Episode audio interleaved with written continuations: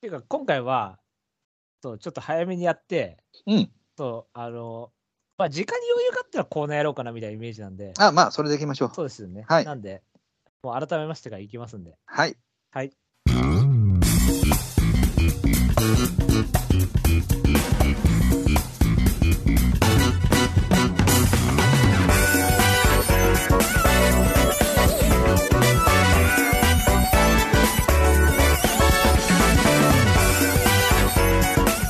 まとまり系系バスロン M ラジどうも、改めまして、こんばんは、バラエティでございまはい、す。どうも、たくやです。はい、エマラジでございます。はい、え、高橋さん。うん。あなた、なんだかんだで、2週間ぶりですから。そうですね。まあ、ちょっと怪我報告だけしとこうか、一あ応。、えーみんな知らへんよ、境に。しといて、しといて。そうですね。あのね、えっ、と、昔に一回さ、下腹左下腹部痛いとか言って、ちょっと休んだ時期がああ、った言やんってまか。したよ、ちょっと前に。そうなのよ。で、あれがさ、やっぱ結局、今回発熱してしもてさ、はいはいはい。 39度ぐらいまで。で、あの、結果は大腸憩室炎っていう病気で、まあ、ちょっと穴は開いてなかったんやけども、まあまあ、それの寸前ぐらいまで来たみたいで、割とね、大きな怪我、べ病気やったよ、もう。あ割としっかりしてるのね。そうなのよ。はい。 だけど、まあ一応お薬出してもらって、で、まあ、えっ、と、エコーとか全部取ってもらって、まあまあまあまあ、一応大丈夫。あの、薬で様子見ようってことで、でまあ3日4日みたいな熱も引いてきたし、だいぶ良くなってきたんで、もう今はね、痛みも全部取れたんで、あの、ほぼほぼ快調なんで、え、エムラジ1000回いけるんですか大丈夫 です。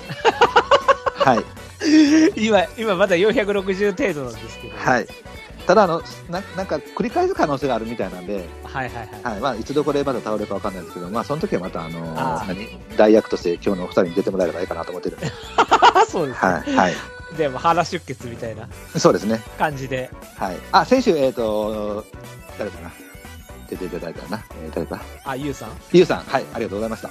そう、ゆうさんに俺言っといてください。はい。ゆうさん、あの、あんだけ、あの、有名な方だったら、2つ返事で来てくれましたからうね。ん、ですよね。 そう。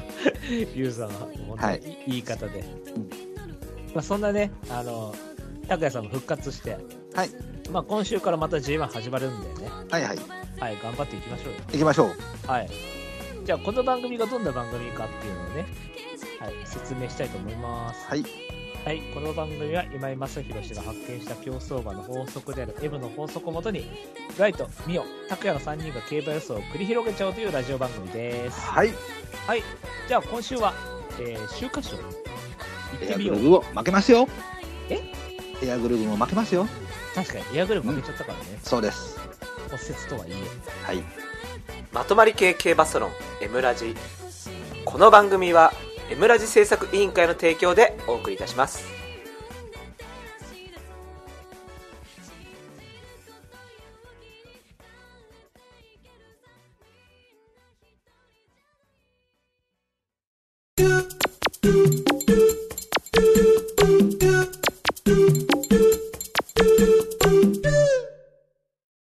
予想コーナーイエイエーイはい、今週の予想レースは第27回週刊賞。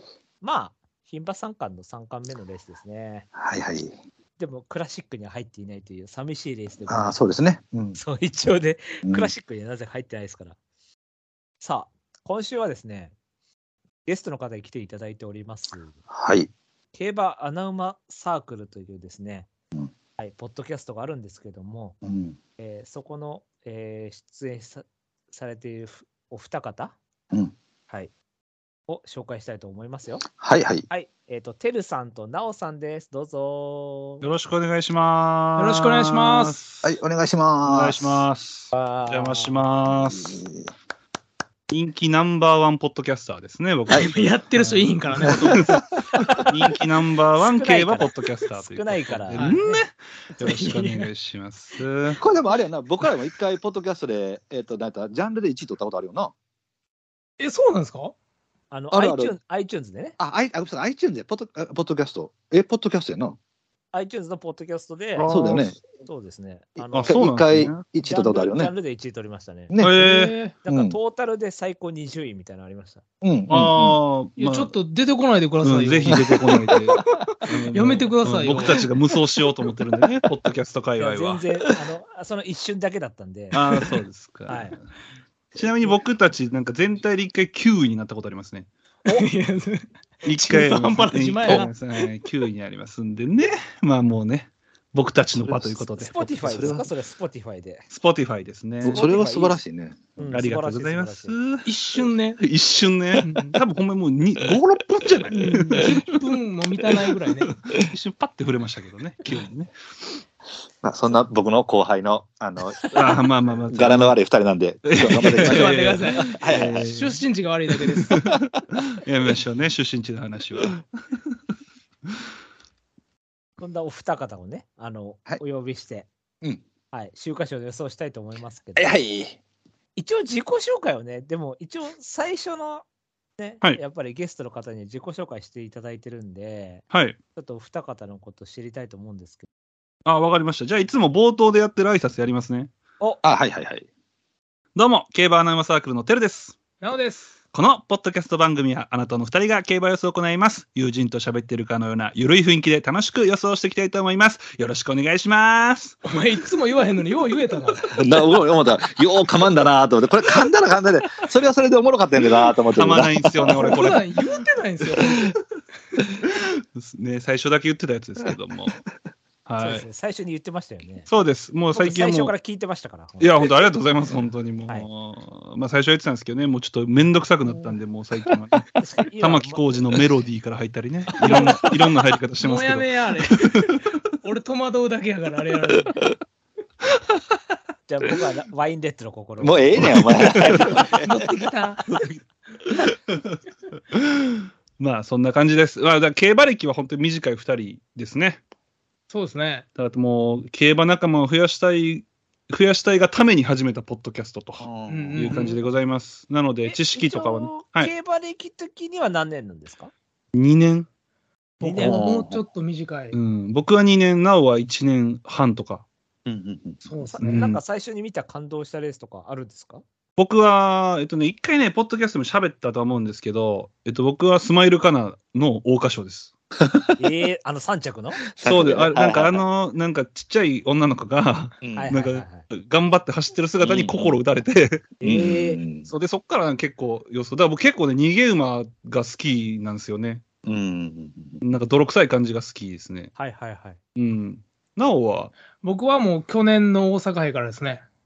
うんえーレイババレはい。レイ・パパレの名前が可愛くて、一着固定したんですよ。はいはいはいはい。ほんで、当たってしもて、そっからのめり込んじゃって、ええはい。なんで、レイ・パパレのおかげで始めたんですけど、そっから一回もレイ・パパレを本命にしてな いという、でも買い時が分からなくなっちゃっでたもってしいっうね。かりちゃんと見極めてるってことじゃないですか。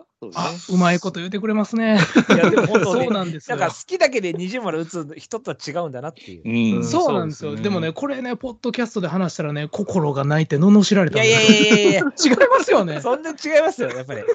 その自分のお金と別ですから、やっぱりそうなんですよまあね、それはそまあうまあまあまあまあ。あくまでリアリストなんです、僕。まあまあそうそう、かっこいい。リアリスト、うんかっこいい。そう、なおはリアリストで すね。うわー調子乗ってる。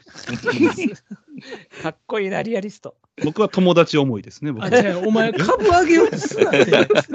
え違うの そういう話じゃないのまあそんな感じです。だから、まあほんまに歴はめちゃくちゃ短い2人ですが、まあ、愛だけはって感じですね。だから、そうですよね。はい、はいそんな感じです。今までで一番好きな馬とかちょっと聞いていいですかああ、これ、でも難しい。これやったよね。なんか一回。ね、やったんですけど、これね、難しくて、はい。いや、これあんま言いたくないけど、でも、うんやっぱコントレールは好きですね。 はいはいはいはい。やっぱり、しびれましたね。そう、しびび、しび、なんか、僕たちの世代、だからまあなんか、本田圭佑みたいな感じなんですよね。確かにはい確はかいに。はいはいはい。そう僕たちの世代の、まあなんか、ずっと活躍してた。見出した時から活躍してたヒ人ーローみたいなねそうそう。なんで、まあ、コントレールは好きですね。あと、えーバビット。あ言うてーバビットね。はい。え、秋天来るんじゃないですか来週出てくるね。うん。まあ、切りますけど。なんで、まあまあまあまあまあ。正解正解ああいうにそれでいいと思います。うん、ああいうに切ると思いますけども。なおは、僕は、ウェスタールンドですね。 ああ、ウエスタルンド聞きました。と言ってるんですよね。僕ねウエスタルンドって言ってたって、テルさんに結構、なんかちょっと罵られてた。そうなんですよ。クソみそに言いましたね。いや、一つも罵るとこないんです よ。まあな。いやごめんなさいあの年齢で頑張って追い込んでるオカマ、最高じゃないですか。一番いい。一番いい。うん。 そう。まあ強いなウ。ェスタールンド、あとレイ、まあ、レイパパレも好きなんですけど、はい。まあちょっとオカマじゃないっていう部分で減点ですね。なるほど。ただ、だから、まあ、 僕のナンバーワンはウェスターランドです。あの、ちょっと、僕もう一頭だけ言っていいですかはい。僕ね、ワイドカントっていうのがあるんですよワイドドカ お前そんな平場で。多多分3勝クラスの馬なんですけど、はい、なんか知らんけど、理由がなくて、ただなんか知らんけど、ずっと好きなんですよ。はい、はいはい。うんでももう勝たないと思いますけど、なんか一回ワイドを取って、喜んでずっと好きみたいな感じなんですけどうんワね。イドカントだけに。ワイドカン、あ、俺、今、あえて言わへんやったのに。うんどうかなまあ、どうかな。いえい え、まあノーコメントノーコメンでトすかね。な。取っちゃったんですけどね。まあ、そんな感じです。はい。はい。じゃあ、えっ、と、今週はね、あの、週刊賞を予想するんですけども、うんじゃあ、現時点での、あの、オッズを。はい、行きましょえー、1番人気、えースターゾーンは3.2倍。2番人気、ナミュール3.7倍。3番人気、スタニングローズ5.6倍。う。うん。 4番人気、アートハウス7.5倍。ここまでが10倍を切る人気で、以下、エリカビータ18.4、ライラック18.7、プレサージュリフト20.3、ウォーターナビレラ22.8と続いていきます。はいうん。まあでも、まだ金融夜段階ですから、だいぶブレると思うんで、うん。皆さんの二重丸を。高橋さん、も OK ですあか、大丈夫です。笑われるかな。はい。じゃあ、4人の、はい、本命がじゃあ出揃いましたね。はい。はいせーの、ズドンブライトさんマジマジでいや、マジでしょ。いや、これマジっすよね。いや、はいこれでしょ。いじゃやあ、マジか。めっちゃおもろいやん。じゃあ、さあ、4人本命出揃いました。めえっーちブゃライおトもろ本いや命、ん。ウィン・エクレール。えー、高谷さん本命、ナミュール。そして、えっ、と、競馬アナウンサークルのお二方、えっ、と、テルさんが本命、ウィン・エクレール、ナオさんがスタニング・ローズとなっており ます。はい。びっくりやな。これはびっくりですね。いや、でも別に、うん、別にやと思うよ。ベタでしこれょ、ベはタでし全ょ。然、全然ありやと思うよ。じゃあ、人気順から言ってるんで、はい。スタニング・ローズですかね。ああ、わかりました。じゃあ、ナオさんからは見い。解、見解をお願いします。あ、わかりました。あのね、今回申し訳ないんですけど、あの、三冠牝馬は誕生しません。うんごめんなさいね、はい期待してた方、申し訳ないんですけ ど、あのね、やっぱオークスで一番強かったのはスタニングローズなんですよ。僕の見解ですけどね。はいあの中で、だから今回、阪神内回りに舞台が変わるじゃないですか。はい。で最も舞台適性が高いのがスタニングローズうん。はいだと思ってて、うんで、スタミナ、えースピードの持続力、途半力、もうすべてにおいて展開はスターニングローズに向くなと。はい。いうことで僕は今回巻き返しの意味も込めてスターニングローズが一着じゃないかなと、うんという思っております。なるほどね。はい。以上です。うんじゃあ、このままね、他の方に聞くんですけど、うんはい。え、てるさんはじゃあ、スタニングローズはどうですか僕は、えっと、まあ、ウィンエクレールを本命にするのであれば、スタニングローズも買いますね。どの辺の印でしょうかえっと、対抗です。太鼓、おううんはい。なるほど。はい。まあ、もう、なおが言ったこととほぼ同じで、はい。なんか、結構その、さ、差し馬うんはいを買いたくなるんですけど、うんなんか、まあ、でも言ってもやっぱ阪神内回りで、なんかそんなに差し有利ですかみたいなイメージがあって、うんで、まあ本当に、なおがさっき言ったみたいに、やっぱオークスの競馬がめちゃくちゃ強かったのと、前走のシオンステークス、もうやっぱり、やっぱ強いなって思ったんで、うんはいまあその人気馬の中から、どれを一番評価しますかって言われたら、スタニングローズかなって感じで、ちょっと対抗にしてますね。高谷さんはたださん5番手ね、ああ、なるほど。うん。どうですかあのー今回ね、えー結局、何がじゃあこのレース今回強いですかってなった時に、やっぱり人気通りだと思うんやわ。はいはいはい。やっぱり一番人気のスターニングじゃないわ、スターズ・オン・アース。はいやっぱこれが一番強いと思うのよね。はいで、2番人気になってる、まあ、スターニング・ローズかな、ミュールか、まあ、この辺が2番手、3番手かなって感じだと思うんだけども、あのースターニングと、えースターズ・オン・アースは、まあ、とりあえずオークスで両方とも100点やったと思うのよね。はい。で、あの時点であの差がついてるってことは、おそらく能力値はスターズ・オン・アースの方が多分上やと思うのよ。はい。うん、で、今回も100、100で走れれば、多分スターズ・オン・アースの前にいることは多分ないのよ。うん。うん、ただ、スターズ・オン・アースは、えー一番人気で買ったことはないまだよね、これやって。はいはいはい。うん、で、今回休み明けで、まあ、もし C っぽいっていう挙動があるんであれば、ちょっと100っていう数値が難しいかなと思ったのよ。はい。でそうなると、スターニング・ローズじゃあどうなんやってなってくるんだけど、この馬実は一回叩いてるのよね、まあ、シオンでね。シオンでね。で、この馬現状はやっぱり上位の馬であるんやけれども、で、人気でも勝ちきってる姿を見せてるので、スターズ・オン・アースよりかは、まあ、S の範疇は多分広いと思うのよ。はい。で、おそらくその阪神の秋華賞の条件的なものは、今、あのお二人言われた通り、もう僕もこの場はベストやと思うし、で、オークスでもあの人気薄いのに横綱でもしてるじゃん、これ。はいはいはいはい。うん、で、それで押し切り寸前までいってるんで、やっぱ力強い強度はかなり見せてると思うので、で、まあ、どっちかというと、まあ、叩かれてもそんなに大きくパフォーマンスを落とすタイプではないとは思うんやけれども、ガチガチの接戦をしたよね。まあ、前走ね。はうい。ん、なので、やっぱ多少、やっぱ嘘でもストレスは抱えてると思うんやわ。はい。で、その分、やっぱりこの馬も今回100は出せないだろうと。はい。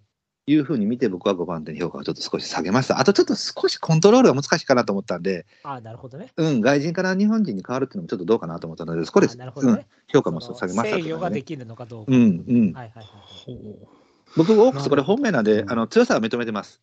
はい。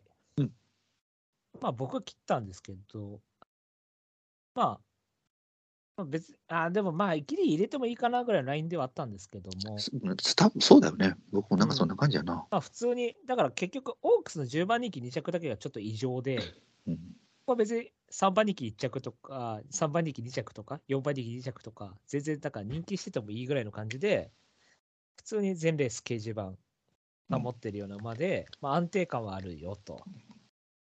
まあでも、シオンステークス1番人気1着、これは別にそう、ね、まあ、これ大きいよしっねか、り一番人気って、一応ね。まあ、しっかりうんしたんですけどね。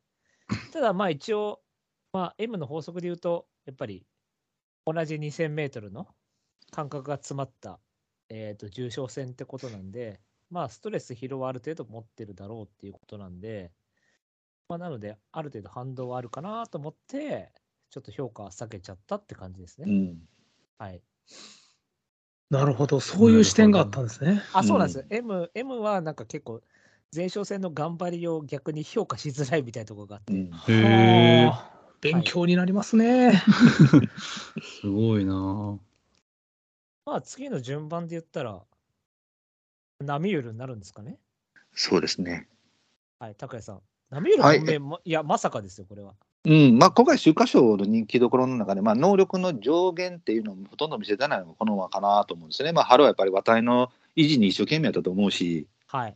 うんまあ、その中であのパフォーマンスなんでね、でまあ、上記2頭あの、まあ、スターズ・オンスとスターニング・ロースを、まあ、もしぶち抜けるなら、まあ、これかなっていう感じだと思うんですね。まあ、そこそこ量もあるし、はいこの馬あのハービンジャーで、まあ、強い、ごめんなさいね、あのちょっと M の用語使っちゃうけども、あの能力のあ強い L っていうものの中 に小柄なので、あの精神を研ぎ澄ます集中力みたいなものを兼ね備えていて、完成度自体はかなり高い馬やと思うのよね。はいうんあのー能力の上限はちょっとね、分からへんねんけども、キャラはある程度見えてて、とにかくリフレッシュの時は強いのよね、この馬ね。はいはいはいはい。うん、間隔詰めたり、馬体減らせた時はことごとく負けてるし、休み明けで馬体増えてきた時は全負けやっぱり負けないのよね。うん。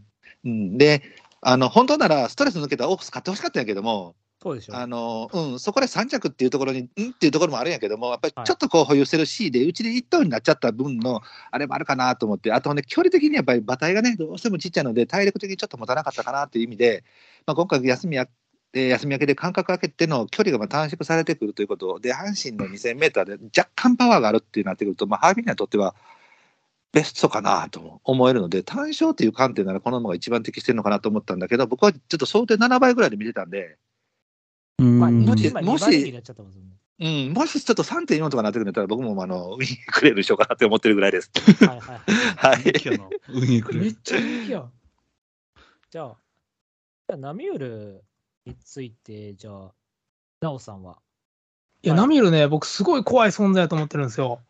あの、一周前、おいの地点で体重が出て、プラス30キロ。うんですうんね。うんうんで、ちょっと、ばもともと素質もあった馬じゃないですか。はいで、僕今回、あの、前回と同じような体重やったら、やっぱ阪神内回りに変わることで、差し届かず4着5着っていう、あの、展開の方が可能性が高いかなと思って切ろうと思ってたんですけど、ちょっとこんだけ馬が変わるんやったら、全然入るな、可能性もあるなと思って、ちょっと今回急遽買おうかなと思ってる次第ですね。うんなるほどね。だだ一応し、印的にはどうなんですかしさ白さんぐらい。印は、えーっとね、白さんですね。白さん。はい。まあ、5番手ぐらいですね、評価は。なるほど、なるほど。はい。てるさんは僕も白三角ですね。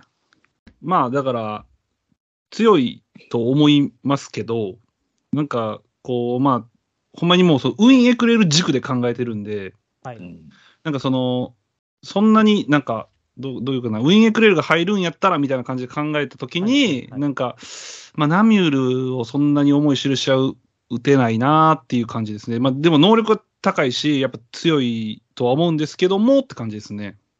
はい。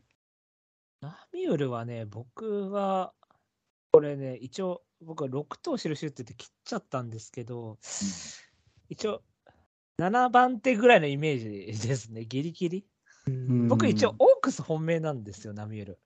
うん。ああ、そうですよね。適性あってそうですもんね。僕的にはそのチューリップ賞が強くてまあうん桜花賞がその負けちゃったんですけど、まあ、ハンビージャーって考えたらその距離延長で、まあ、広いコースでみたいな感じでこう末足伸ばしてみたいなイメージで、まあ、チューリップ賞が激走しちゃったんでその桜花賞ではちょっと反動が出るかなと思って、まあ、負けちゃってっていうのは割と割と想定内だったんですけど、まあ、それ、れでオークスで距離延長で、まあ、自由に動けて、あの広いコースだから結構動きやすい状態で、まあ、ストレスも疲労もないからっていう感じで、印、本命打ったんですけど、まあ、だからそれでよ3着だったところに自分的にちょっと悔しさがあってう、んうん、僕的にはやっぱり西丸打っていうから1着欲しかったぐらいなんですよ、イメージとしては。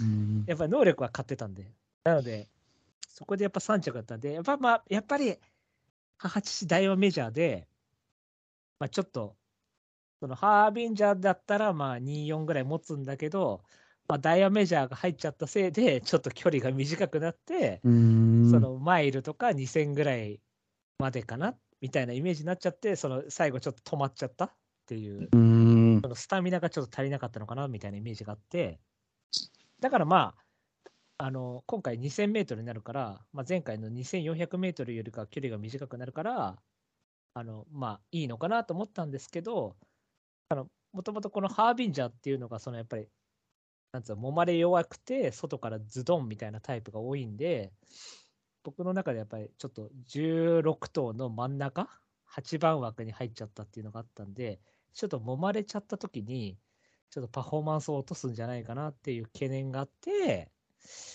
ちょっと評価を下げたっていう感じうなんですよね。んだからまあ、能力的には全然足りてもいいんですけど、うんあのまあ、例えばこれで5番人気とか6番人気だっていうんだったら全然いいんですけど、 あ2番人気になっちゃっったんで、ちょっと確かに。余計プレッシャーがかかっちゃうというか、人気馬ってやっぱりどうしてもプレッシャーがかかっちゃうんで、それでちょっとたけしやもんな。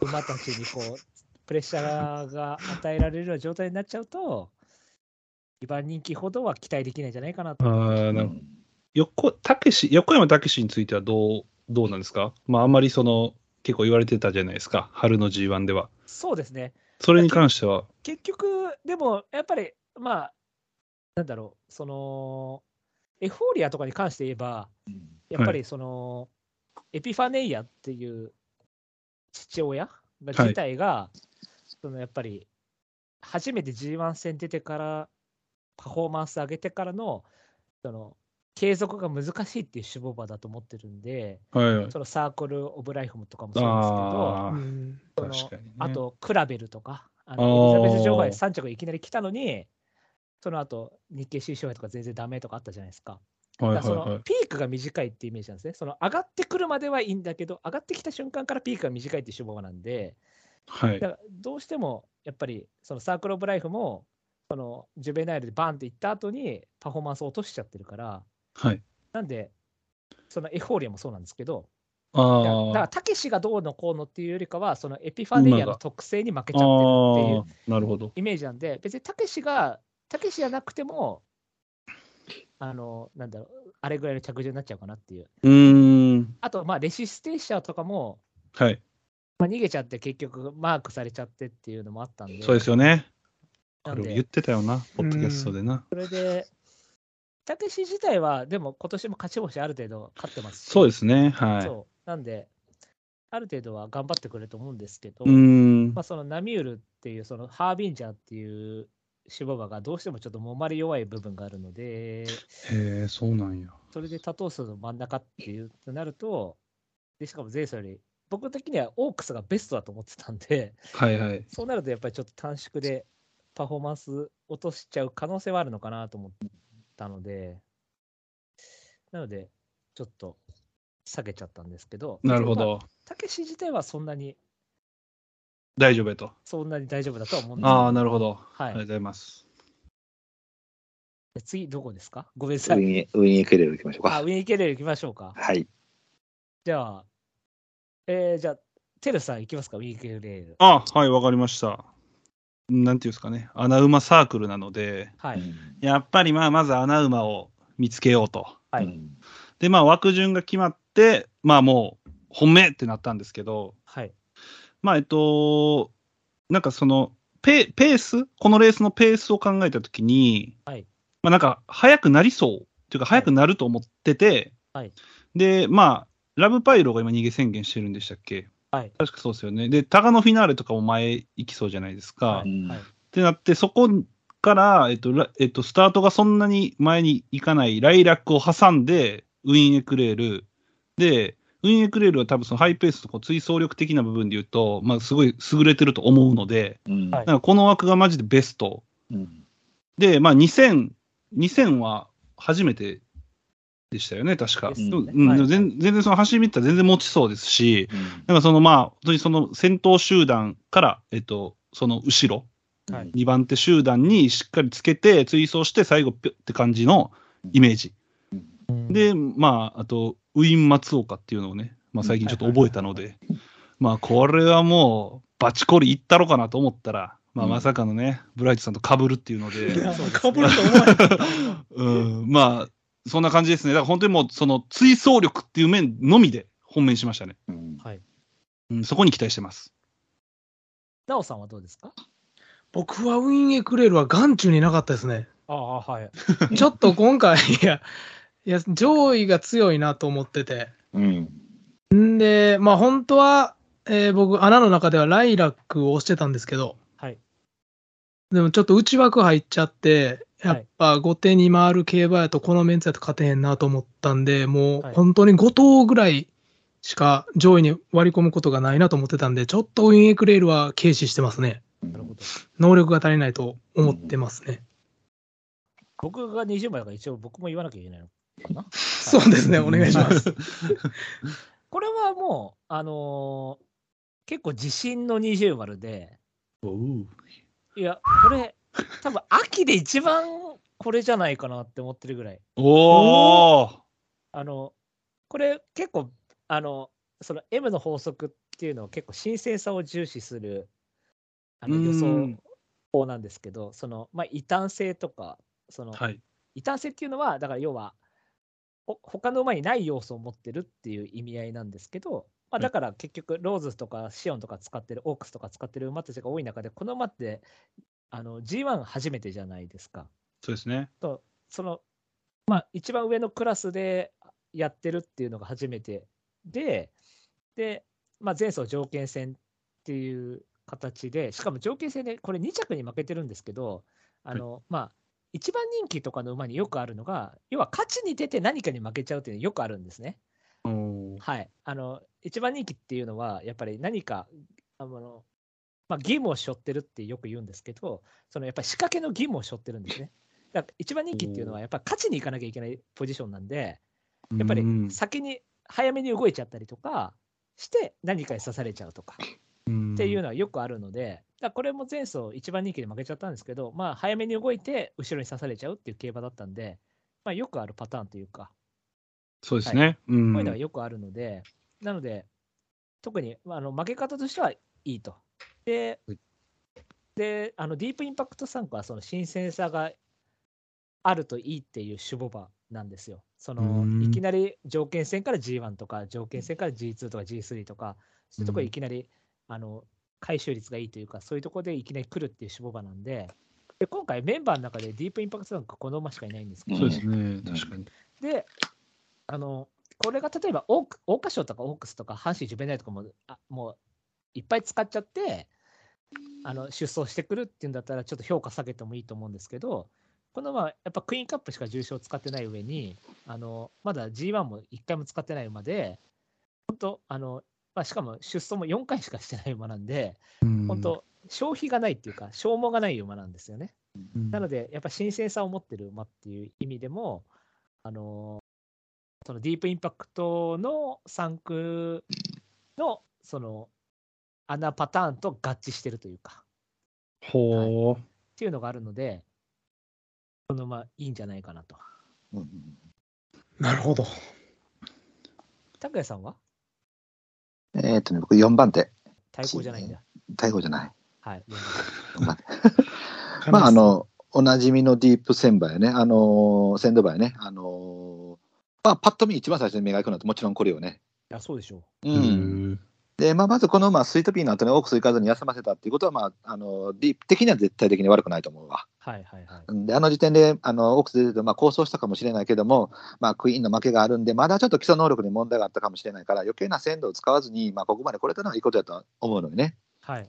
で、まあ、なんで今回、満を持しての登場となるので、まあ、悪くないんだけども、やっぱり前走札幌のレースが、やっぱりちょっと、あの、できたら勝ってきてほしかった、リズム的にね。はいはいはいはい。うんまあ、ただ、その負けた相手がそこそこちょっと強い相手なんで、まあ、まあ仕方ないっちゃまあ仕方ないので、まあ、ここは目をつぶれる範疇かなというふうに思います。で、この、まああのー一応、スイートピーという春のその表舞台のレース、一応使ってるのは使ってるんやけども、まあ、強いところとはまだあまり戦ってないので、力関係の差がちょっとわからない部分もまああるっちゃあるのよね。で、能力値がその他の有力馬に追いついているのかどうなのかも、そのクイーンの時点からどんだけ成長してるのかもちょっと分かりづらい。はいはいはい。うん、で、えー、差し競馬で負けてる。はい結局先行の綺麗な競馬しかしてないってことなのね、はいはいはいはい。で今回やっぱりねサイニングローズがおるのよはい。でそうなるとその今までとは違う先行のレースにはなると思う前にプレッシャーをかけるってことですね。か,、うん、かけるしかけられる可能性もあるってこと、はいはいはいはい。うん、でそうなるとその、えー衝撃度に、えー鮮度が勝てるかどうかうん。っていうのがこの馬の焦点やとは思うのよねはい。うん、で、あのータイミング的には悪くないと思うし、人気落ちも拾ってくるので、おそらくプラス材料の方が上回るだろうとは思うけれども、はい。スターニングを落とした後に何かにやられるかなっていうのも目に見えてる、目に見え、なるほどねはいはい目に浮かぶ感じがする。っていう意味で、僕は、えー評価4番手までにしたって感じですね。さすがにちょっと切るのは難しいまかあ、ら切ね。るのはむずいですよ。うん、う。うんん。うん。やってさ。 いやー、なるほどね。 いや、いろんな視点からね、話すごいな聞てぁやっぱディープってそう、鮮度が大事なんですね。あ、ディープは、もうめちゃくちゃ鮮度が大事で、っていうのも、へえ。あはい。の僕、エリザベス女王杯っていうレースがあったんですけど、はい。エリザベス女王杯って、僕がそのディープインパクト3区が出るまでの間に、うんデータ取ったら、前走条件戦組っはい。ていうのが、もう00020いいくつみたいな感じで、もはうい全部ダメみたいな感じだったんですよ。はい。だけど、初めて、その条件戦からエリザベス女王杯来て、は馬券に入ったのがディープインパクト3区だったんですよ。い。ええ。ってことは、何が言いたいかっていうと、要は、なんか、1個飛び、2個飛びってことじゃないですか、条件戦から G1 って。はい。ってこと、は、何かっつったら、その、能力がどうのとか、重症の格がどうのとかよりも、条件戦からいきなり G1 っていう新鮮さが、方が重要だなっていうのがすごい分かったんですよね。なるほど。要はそへーの強い相手と戦ってない方が逆に有利になるっていうことですね。はいはいはい。えー、すげだからいえき。なり2軍からいきなり1軍出てきてホームラン打っちゃうみたいな感じ。あその要は相手に攻略されてない状態で、あ、はい。いきなり出てきて、あの打率すごい上げちゃうみたいな。うん。だけど逆にそれに慣れさせちゃうと、もうその後、あれ、あんだけすごかったのにみたいなのがよくあるっていう。ああ、うん特にディープって、牝馬だとグレン・アレグリアとか、あの、なんだ、あのジェンティル・ドーンとかすごいいるんですけど、はい。ボバとかだったらダービーをピークに落ちちゃうの多くないですかああ、確かに。だって、マカヒキなんて今の姿しか知らないでしょそうですね。ダービーまでのマカヒキ、クソほど強いからね。 ええーもう、おしおれたマカヒキしか知らないですね。うん。もうそんな、それこそコントレールなんか一周するぐらい強かったよ。ー、ええー、うん。そんなわけないでしょ。ー信じられへんな。そんなわけない。嘘つかんといてくださいよ。嘘ついた、嘘つ いた。えー、そうだかならんワや。グネリアンとかもそうで、ダービーで、確かに。やっぱピークで終わってるじゃないですか。うん。馬とやっぱ人間って違くて、人間だとなんか経験積んだ方がパフォーマンス上げていくイメージがあるんですけど、確うかに。ん馬だとやっぱりなんか人間に管理されてるっていう状態なんで、おお。経験よりも、そのなんて言うんだろう、もうすでにストレスが与えられてる状態なんですね、人間から。要要は管理されちゃってるから。はいはいはい はい。なので、そうなると、やっぱりその何回も10回とか20回とかやる経験よりも、その新鮮さの方が、そのパフォーマンス上げることが多いっていうのが M の法則のなんか原点としてあるんですよ。ななるほるほど。どな。要は、あの、慣れない方がいいっていう。うそうパッん。て出しちゃった方がパフォーマンス上げて、逆に何回も続けちゃうともう飽き飽きしちゃうっていうか。で、調教とかレースとか同じようなところ使われて、もう何回もやられて、あーもう飽きちゃったっていうのがパフォーマンスが落ちちゃうっていうイメージなんですね。へえ。それはだからなる人ほどね間に管理されてる状態だからそういうことが起きちゃうっていうのがあって、前提として。そうそう。だから俺もウィンウィンくれる本命なんよ。違うやん。全乗りだやか ん。だからなんよ。そういう全部理由乗るななんっいてや。、そうですよね。いや、本当に。そう、そうなんですよこれは。完璧な。いや、そう、完璧なんだよ。後出しやな、お前だけ。お前、お前、一頭だけやぞ、ディープ、いきなり、お前、G1 の。お前、これにキャッターな、お言うて前。へんこ変態やれ、んこそれ、んなこれ完璧やぜ、本 当。これしかあれへんね。ほんま。まあまあ、明日の結果、明日ちゃうわ。果を楽しみ 結にし果をね。あそうまあ、そういうのがあるっていうのは前提があるんです。ーなるほど。すごいですね。M、M の法則って、その、ななんなんですかね。ちょっと話あれですけど。あ、M の法則は、その M は、なんか、マイナスとマンネリ、マンネリズムと、えっ、と、あともう一個何でしたっけマイナスマンネリズム。あのーでもそういう話なんや。めっちゃネガティブな M やな。そう、ネガティ M ブっなていうのは、そののマイナスな要素があって、はそれの3つの言葉から M の法則なんですけどい。、へえ。そう要は競走馬は常にストレスとか疲労とか、うん。まあ、マンネリとか、そうマイナスな部分を持ってると。あー要は人間に管理されちゃってて、はいはいはい。あの、競走馬の8割はあの胃潰瘍なんですよ。ええーかわいそう。かわいそ要う。は、俺、競馬やめようか な。かわいそうよ。なんでまだ続いてんやろうな。それぐい。らい、要は人間に管理されてストレスを持ってる状態。ああ、はいはいはい。要はなるほどね調教だって別に好きでやってるわけじゃないですか。じゃないですか。まあ、そうですよね。うんそう、ん要は人間にやらされてるっていうう状態で、んうんで要はもう常に人間に管理されててストレスとかを持ってるという状態はいはいはい。なのであのその同じような条件ばっか何回もレース使われてる馬よりかはうー ん。初めての相手とか、はい。はじはじ初めてあのああの強い相手に初めて当たりますとか全然その距離が違うとこ今までずっと1000 1200m 使ってたらいきなり 1600m とかはい。ずっと 2000m 使ってたらいきなり 1600m とかはいはいそうはいい。う、なんか新鮮な部分がある方がパフォーマンス上げるっていうのが M の法則なるほどっていうのがあるんですよ。女性と一緒か。だかいやこれら、あしんちょっと待って、よくわだかからんらあ れ M の法則やったんや。違う違うちょっとあれずっよくわとからん新鮮な人が。これは僕もよく言うことなんやけ ど、例えばね、自分ら二人、あの、日吉大社に、ね、あの、しょっちゅう行くやん。ひょしたちょっと僕らわかんないんですけど。わかんないねまあまあまあまであ。はい。はいちょっあとの分わーかってるくせに。女の子とじゃあデデートしようってなった時に、かんないですね。ははい熱出てしんどいわーってなってなってくると、ちょっと今日はやめようやになるやん。い。なりますね。はいだっていつでも行けるし。はい。はいせやけど、東京ディズニーランドになった時に、はい。はいちょっと熱出たわってなっても行くでしょ。ああ。頑張。るかもしれないですね。その俺頑張るいっていう、なんでやねん。かんないけ いけよ、お前。先生、ここはいかんとね。あー行きますわ。こ確かのにが今言われたみたいな、この頑張れるわっていうのは鮮度なのよ。なるほど。ど。そういうことん。か。あ、それいやが。確かにそれは人でもよくあうんる話やな。うんそうそれがで、うん。熱があっても、それを跳ね返せるだけの元気があるでしょ。そうで確すかねに。。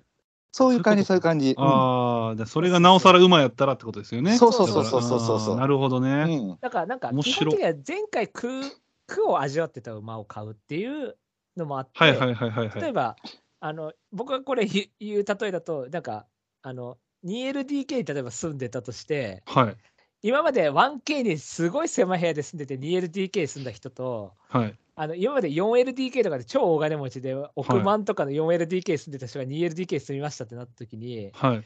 億もうオクションみたいなところで 4LDK から 2LDK 住んだらうわ狭って感じません感じますね。うんだけど、今まで貧乏で 1K 住んでた人が同じ部屋の 2LDK 住んだ時広って思いませんいや、思いますね。そう、だから 1K 住んでた人を買おうっていう話なんですよ。なるほどね。なるそう、ほど。あー今まで苦苦を味わってた人たちを買おうっていうのが M の法なるほど則ね。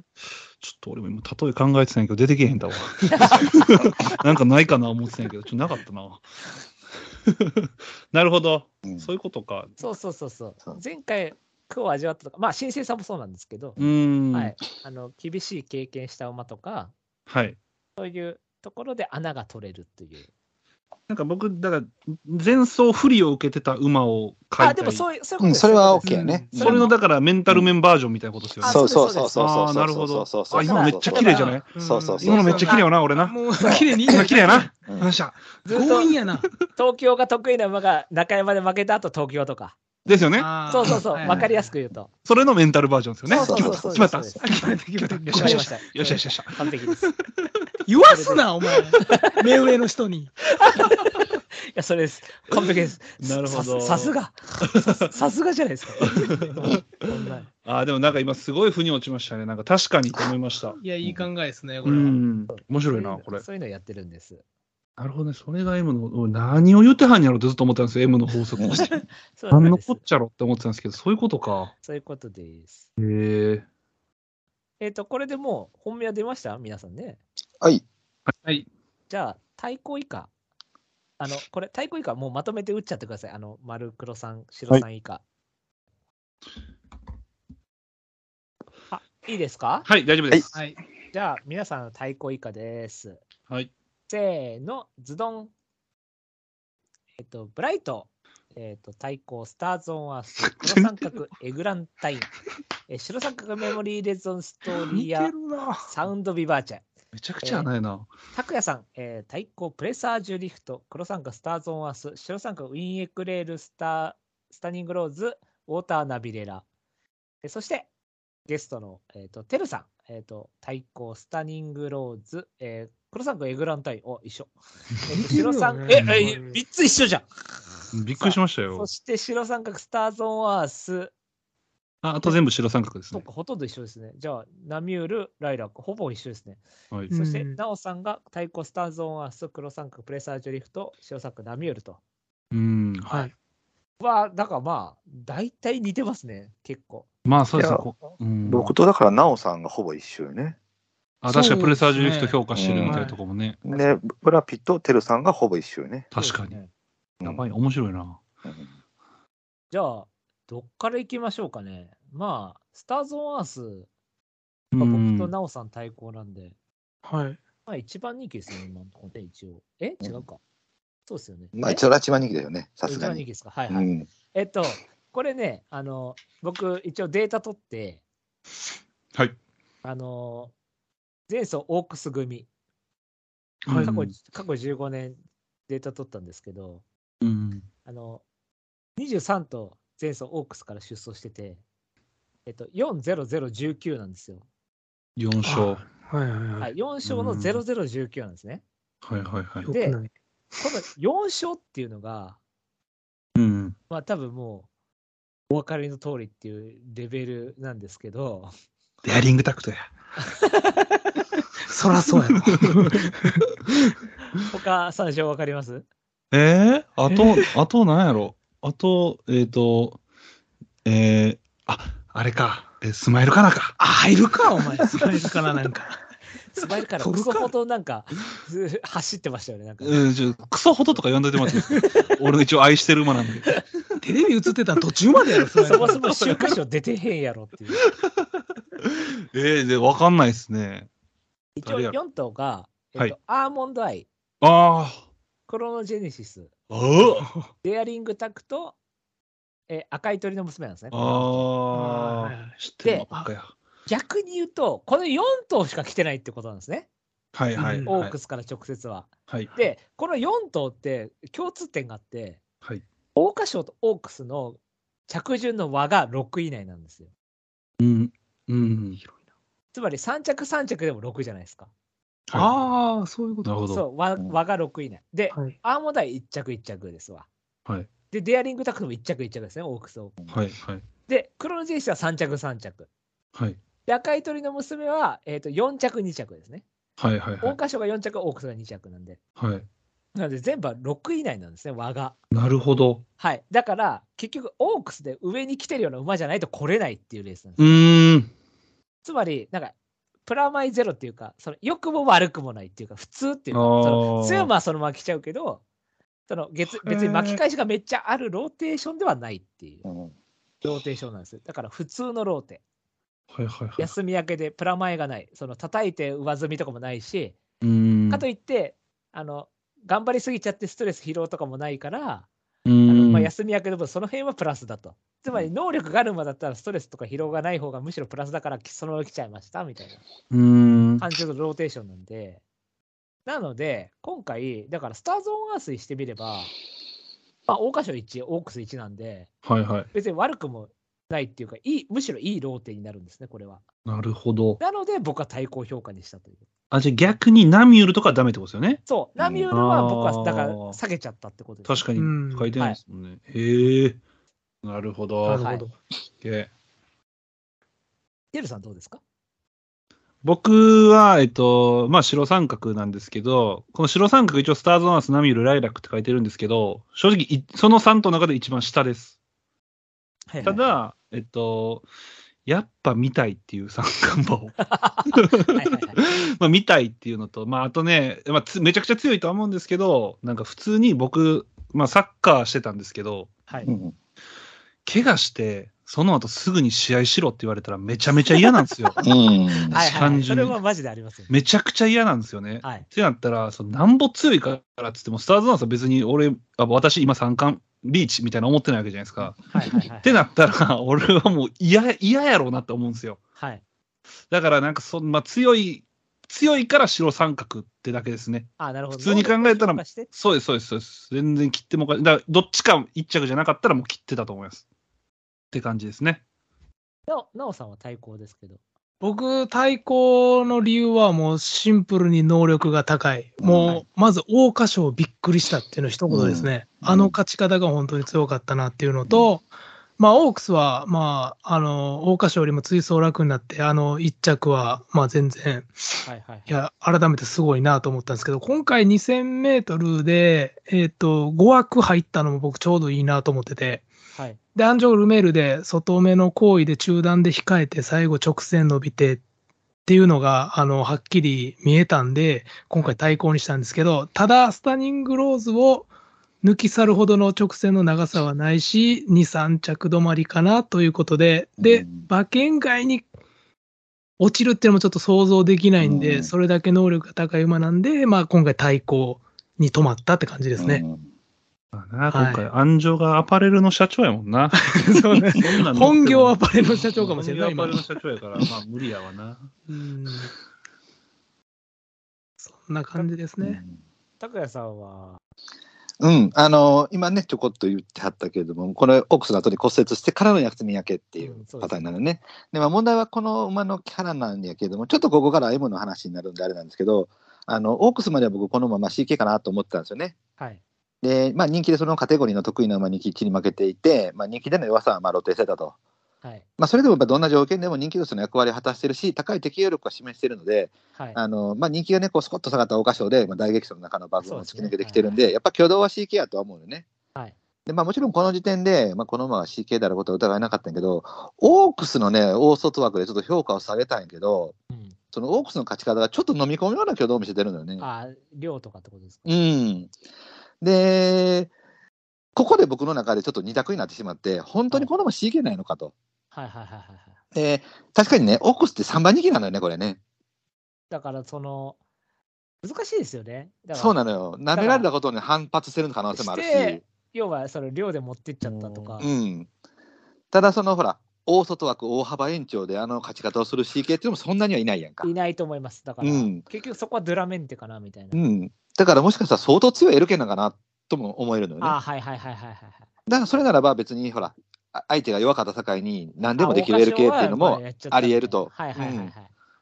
だからこの辺がちょっと難しいところなんやけれども、まあ、どちらにしても能力値は完全に高いという位置にあるので、うんうん。で、おそらく今回、やっぱ一番人気にもなるので、あの、実際やっぱ一番人気は買ってはいないから、あの、うん一番人気一着がないっていうね。うん。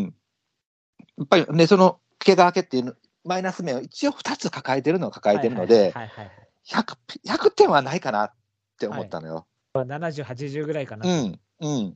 でも、そのラインでもおそらく、倒せる馬ってほとんどいい品と思うんでね。 だから黒さんっていうね。うんで今、あのーえっ、と、てるさんかなが言われたみたいに、僕もおそらく副賞券から外れることはまずないかなとは正直思いますね。あななおですね。あ、なおさんか。うんうんはいはいはい。かなり、うん僕もそう思うかな。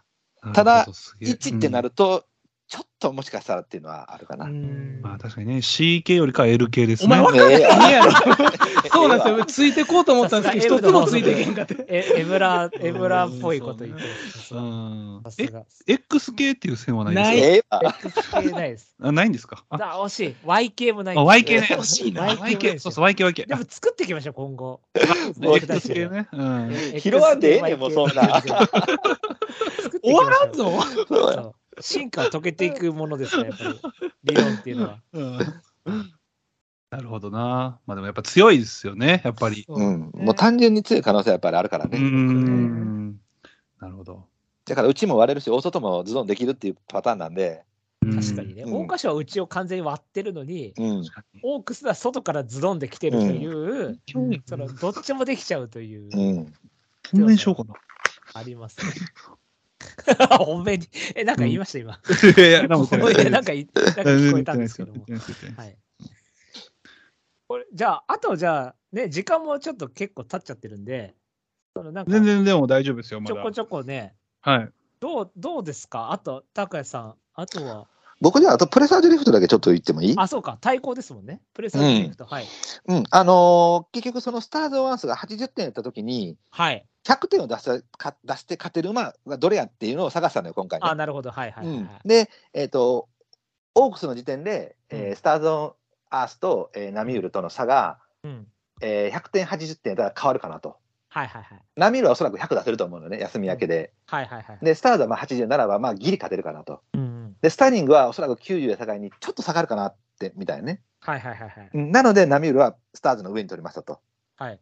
で、もう一個、プレサージュリフト、これ一応ね、クイーンステークスで、えー80点、要は一番人気になったスターズ・オン・アースが80点だわけやんか、その一番人気っていうマイナスではい。はいはいはいそれに勝ってるわけなのよね。はいはいはいはい。で、プレサージュはこの時100点やと思うのよ。そうですね、大外で同段でね。はい。で、今回、休み明けてきて、これオークス5着やから、うん。別にそんなに弱いわけではないやん。はいはい。せやけど、ナミュールと、えープレサージュリフトやと、両方とも大箇所負けてるから、両方ともストレスなかったわけよね。うん。で、この時点でオークスと、あの、では、ナミュールと、えープレサージュに差ができてるわけやから、そうですね、3と5。プレサージュをナミュールの上に取ることはできひんのよ。そう、なかなかできない。うん。ってなると、ナミュール、プレサージュが、スターズに勝てる可能性が今回あるかなっていうことで、な上るほに持っどてみたのね。うんこれね、高橋さんね、あ面白いね、僕、全く同じことを、うん。あの、その、見解、その見解で言ってて、うん。あの、プレサージュがいるなら、もう絶対上にナミュールがいると。うん。それはなんでかって言ったら、同じハービンジャーで、うん。タイプも似たような馬だそうそうそそうそう。そうそうなのだっよ。たら、絶対、あの、ナミュールが上にいるから、うんそので、僕、ナミュール評価してないでしょ、印。うんで、僕はでもギリ入れてもいいかなと思ってたんですよ。なんでかって言ったら、オークス本命にしてるぐらいだから、うん。うん。あの、まあ、能力は認めてるんで、うん。今回だから結局、その、印打った6頭の中にたまたま入んなかっただけで、うん。全然入れてもいいぐらいの位置でいたんですけど、でも、それでも絶対プレサージョが下だとは思ってるんですよね。うん。だから絶対、それはだったら印は入んないでしょっていう。うん、だからこの序列は多分変わらへんかなと思そう。だから、ナミエルのが絶対上にはいるとは思う。う。うん。その同じハービンジャーだっうん。ていう話。そうですね。だから、プレサージュの方が今回、その、あの、場も向いてるから、おそらく100点出せると思うのよね。はいはいはい。で、もう一頭、ほら、あの、ライラックっていう馬がさ、えーサードワンスで勝ってるやんか。はい。ねで、これはほら、中山の、ああいう特殊なコースでっていうところに、ライラックが100点を出せる適正なところやんか。あ、フェアリーがね。はい。うん。で、そこに、えースターズ・オンスアース、アースが80点で負けちゃったっていうパターンやけど、ライラックは今回100点出せへんから、うんだからライラックは取らなかったっていうこと。なるうほどね。ん似てますね、僕。うん、確かにう。ん。ななので、もし次、印を入れるならば、もうあのあのスターズより上に入れるならば、今、ブライさんとかが印打たれてる、えー、なんだっけ、対戦してへんような馬ね、うんあ、そう、一回も対戦してないってうん未知の馬ね。そう、はいストーリアとかね、そういう馬、はいはいはいはい。お前のブライトさん、すごい穴馬ばっかりですね。うんこれでも別に狙ってるとかじゃないんですけうど、ん別にありありやで、これは。うーんじゃあなおさん、プレサージュリフト、黒さんなんで、はい。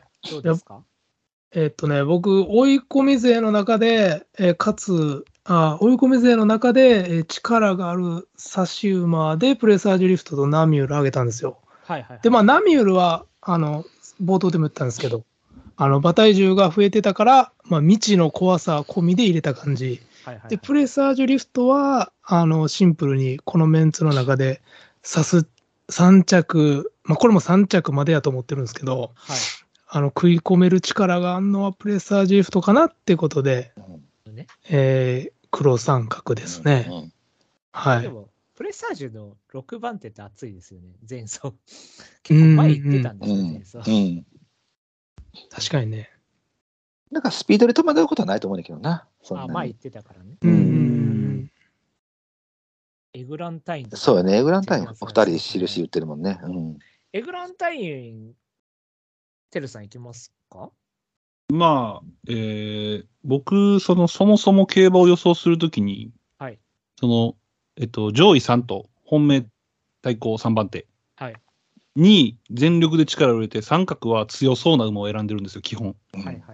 で、その、その上位3頭を基本的に僕、前前後ろで選ぶようにしてて、うんはいはいはいはいはい。前前後ろ理論と俺勝手に言ってるんですけど、うんで、まあその、後ろから来れそうな馬の中で、まあ一番妙味があるのと、うんまああとね、やっぱり、ケンちゃんなんですよね。そうですね、確かに。あの人気はそうめっちゃこけますけども。そう、ケンちゃんのこれぐらいの人気はちょっと一番いいなっていうのと、なんか写真集出してた馬でもこけてましたよね。こけてましたね。たうん知らないんですけど、僕。うんわか、んなないんでけどですこけたか本人も分かってな いでしょうけど、うん よう分からんまま終わってったんでしょうけど、うん、と、まあ、あとローズステークスも、な僕見る限りではめちゃくちゃいいレースしてたなっていう印象があって、そうね。うん、だ最初は実はこれが本命やったんですけど、はいまあ、枠決まって、ちょっとあまりにも、えー、ウィンエクレールがいいとこ入ったんあそうすねいいでとこ、入ってましたね。そうです。なんで、まあ、エグランタインはこれぐらいの評価かなっていう。であとの白三角と、まあ、言っても別に評価は変わんないです。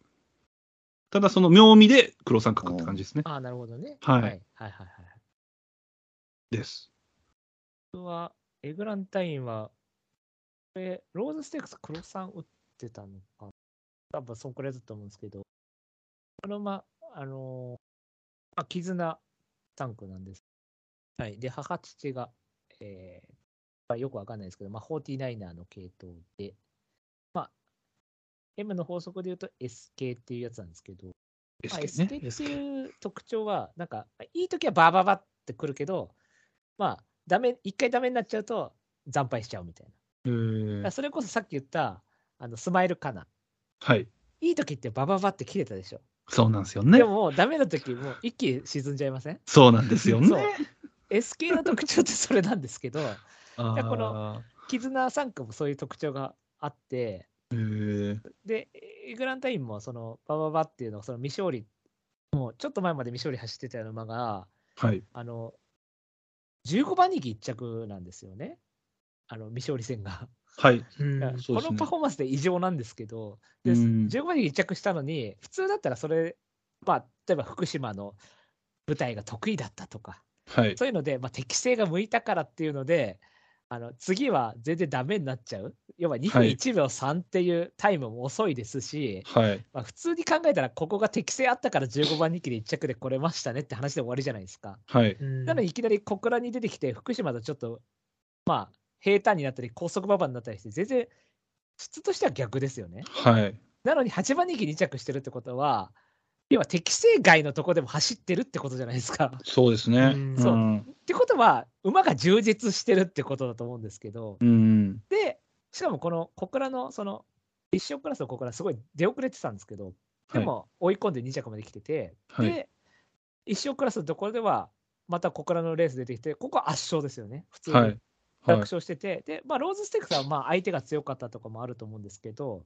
はい。あのまあ、ここすごいペースも遅くて、そう今まで小倉とか福島とかである程度、なんか持続室の流れを前目で競馬してて、押し切るみたいなレースとはちょっと逆になっちゃって、はそい。のペースが遅くなったり下げちゃってるんですよね、位置取りが。うん。あの今まで2番手とかって競馬してたのに、下げちゃって、ペースも落ちてるんで、普通だったら追い込んでこれないとこなんですけど、まあ、それでも3着まで来ちゃってると。うん。今まで36秒とか34秒台の上がりだったのに、ここ33秒9でも3着まで来ちゃってるってことなんで、はい。今までその、なんだろう、得意なとことか関係なく、もう全部のレースで上位に来てるっていう状態なんで、今。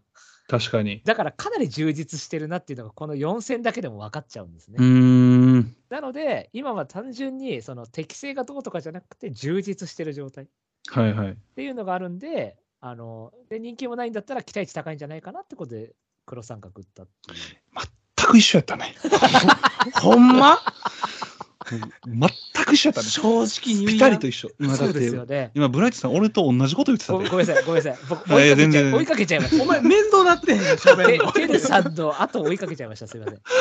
すみません。同じことを後からやっちゃいました。 いや、まあでも確かにそうですね。そうなんですよほまうん、言われてみれば、要は適性ってあるじゃないですか。よく言あわれるります。はい。あの、早い上がりがとか、重い馬場とか、はい。まあ、いわゆる適性ってやつあるじゃないですか。はい。なので、この馬、逆のとこでも全部来ちゃってるっていう確かに。状態なんで、単純に走る気があるっていううーん。状態だから、今、充実してんじゃないかなっていう、なるほどね。いやとーいうので評価したって感じ です。ちょっと待ってめちゃくちゃ楽しみになってきたわ、日曜。ごっつい楽しみや、今。こんだけ被ると自信出てくるそう、いや、めっちゃ、うん。でも理由は違えどね。いや、でも、違ったうんや。んいや違った。あ理由でも、高谷さん、収集打ってないですよね。は、本当うだ。ん、これね、これ僕はよく見えなかったなう。ん。これはもう今、えっ、と、言われてみて、前々後ろの理論からいくと、前々後ろの後ろでハマったよね。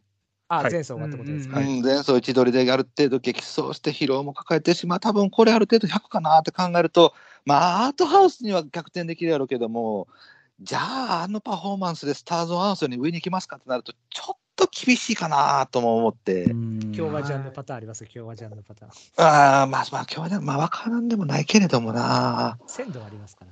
うん、まあ確かに。ただほら、なんかな、なんていうの、その、アートハウスの真後ろにいたやん、これ。うん。うん。でも一気に離されたやん。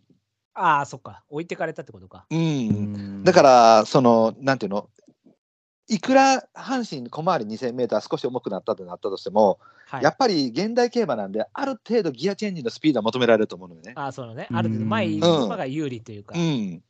じゃあ、前回させてここ構想した馬が今回この人で前行きますかってなると、それも難しいと思うのよ。はいはいはい。うん枠も枠やし、うん多分じっくり乗られると思うのよね。池添さんはね。うんう。んだから、あの、充実してるはわかるんやけれども、まあ、来ても僕は掲示板の一番下かなっていう感じかな。うんななるほどるほどねうん。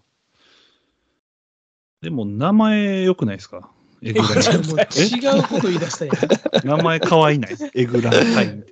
そ れいいんやけど美味しそうやん。いいんやけど、名前が可な愛るいなんほどかなスイーツっぽいですよね。うんあー確かに。あ、スイーツっぽくもあるな。そうでうすね。ん。